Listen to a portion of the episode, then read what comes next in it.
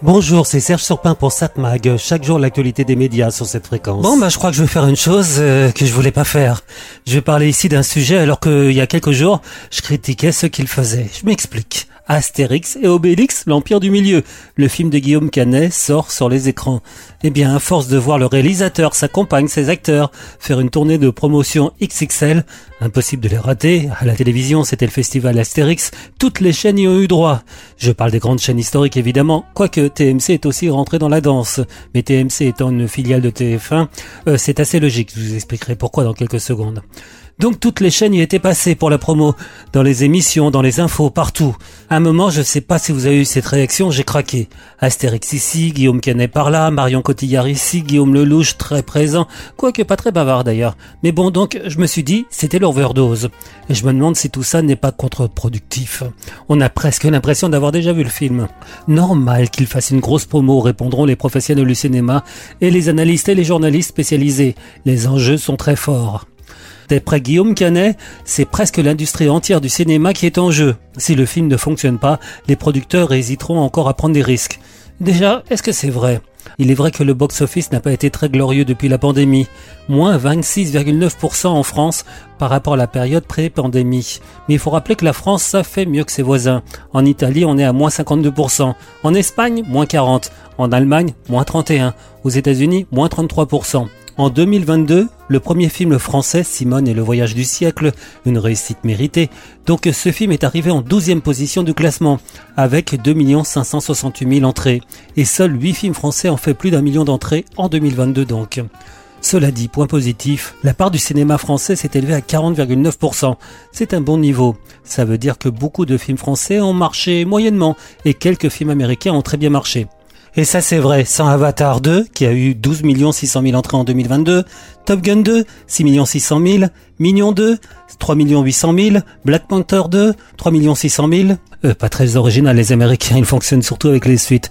Donc, euh, sans ces films américains, bah, les films français euh, auraient représenté plus d'entrées, c'est logique. Donc, pas mal de petites déceptions donc du côté français. Si certains ont attiré plus d'un million de spectateurs, la plupart ont fait beaucoup moins que prévu.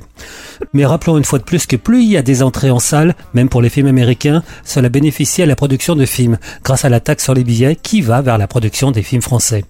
Mais donc Astérix, important pour le cinéma français, vu le budget, 64 millions, c'est beaucoup chez nous. À noter que le film a été financé par les producteurs Trésor Film et Pathé qui ont apporté 28,4 millions. Surprise, TF1 a donné plus que Canal. Eh oui, TF1 8,5 millions, Canal avec OCS 4,7. Alors est-ce que ce film va fonctionner en salle? Et cela malgré une critique généralement détestable. Critique qui semble bien à côté de la plaque, car elle est dans le style c'est pas mauvais, mais ce n'est pas aussi bon que l'Astérix de Shabbat. Alors vis-à-vis de ce film et surtout Guillaume Canet, la critique est dans le style je lèche, je lâche, je lynche. En tout cas, les Français semblent avoir été encore attirés par les aventures du petit Gaulois. Le film d'Alain Chabat, Astérix et Obélix Mission Cléopâtre, a fait un carton pour sa dernière diffusion sur TF1, au hasard le 30 janvier dernier. Plus de 5,3 millions de téléspectateurs.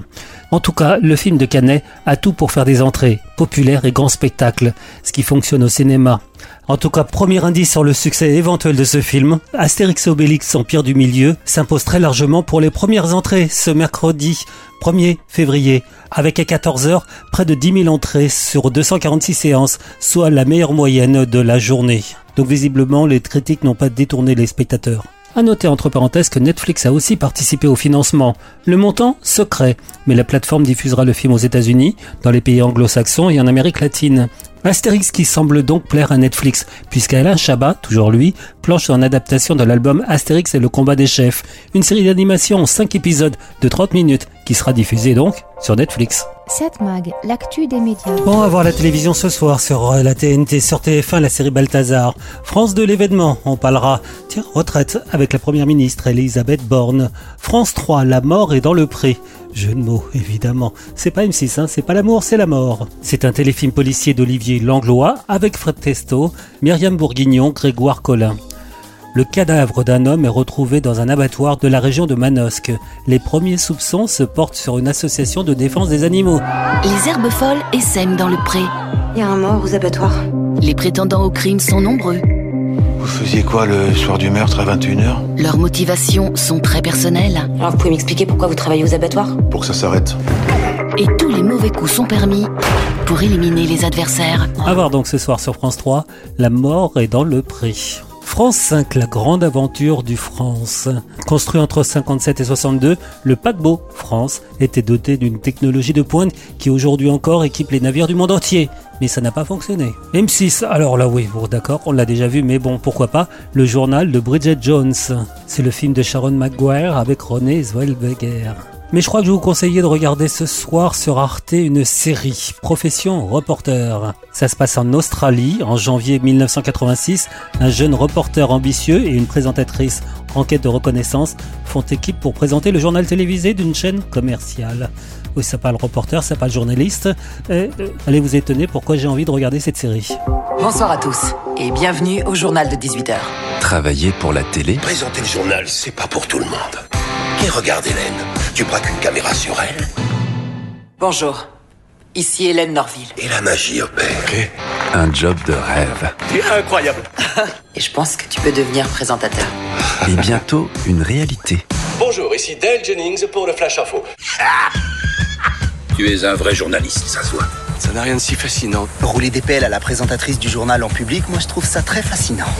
Profession reporter. Une nouvelle série très télé, jeudi à partir de 20h55 sur Arte. 7 Mag, l'actu des médias.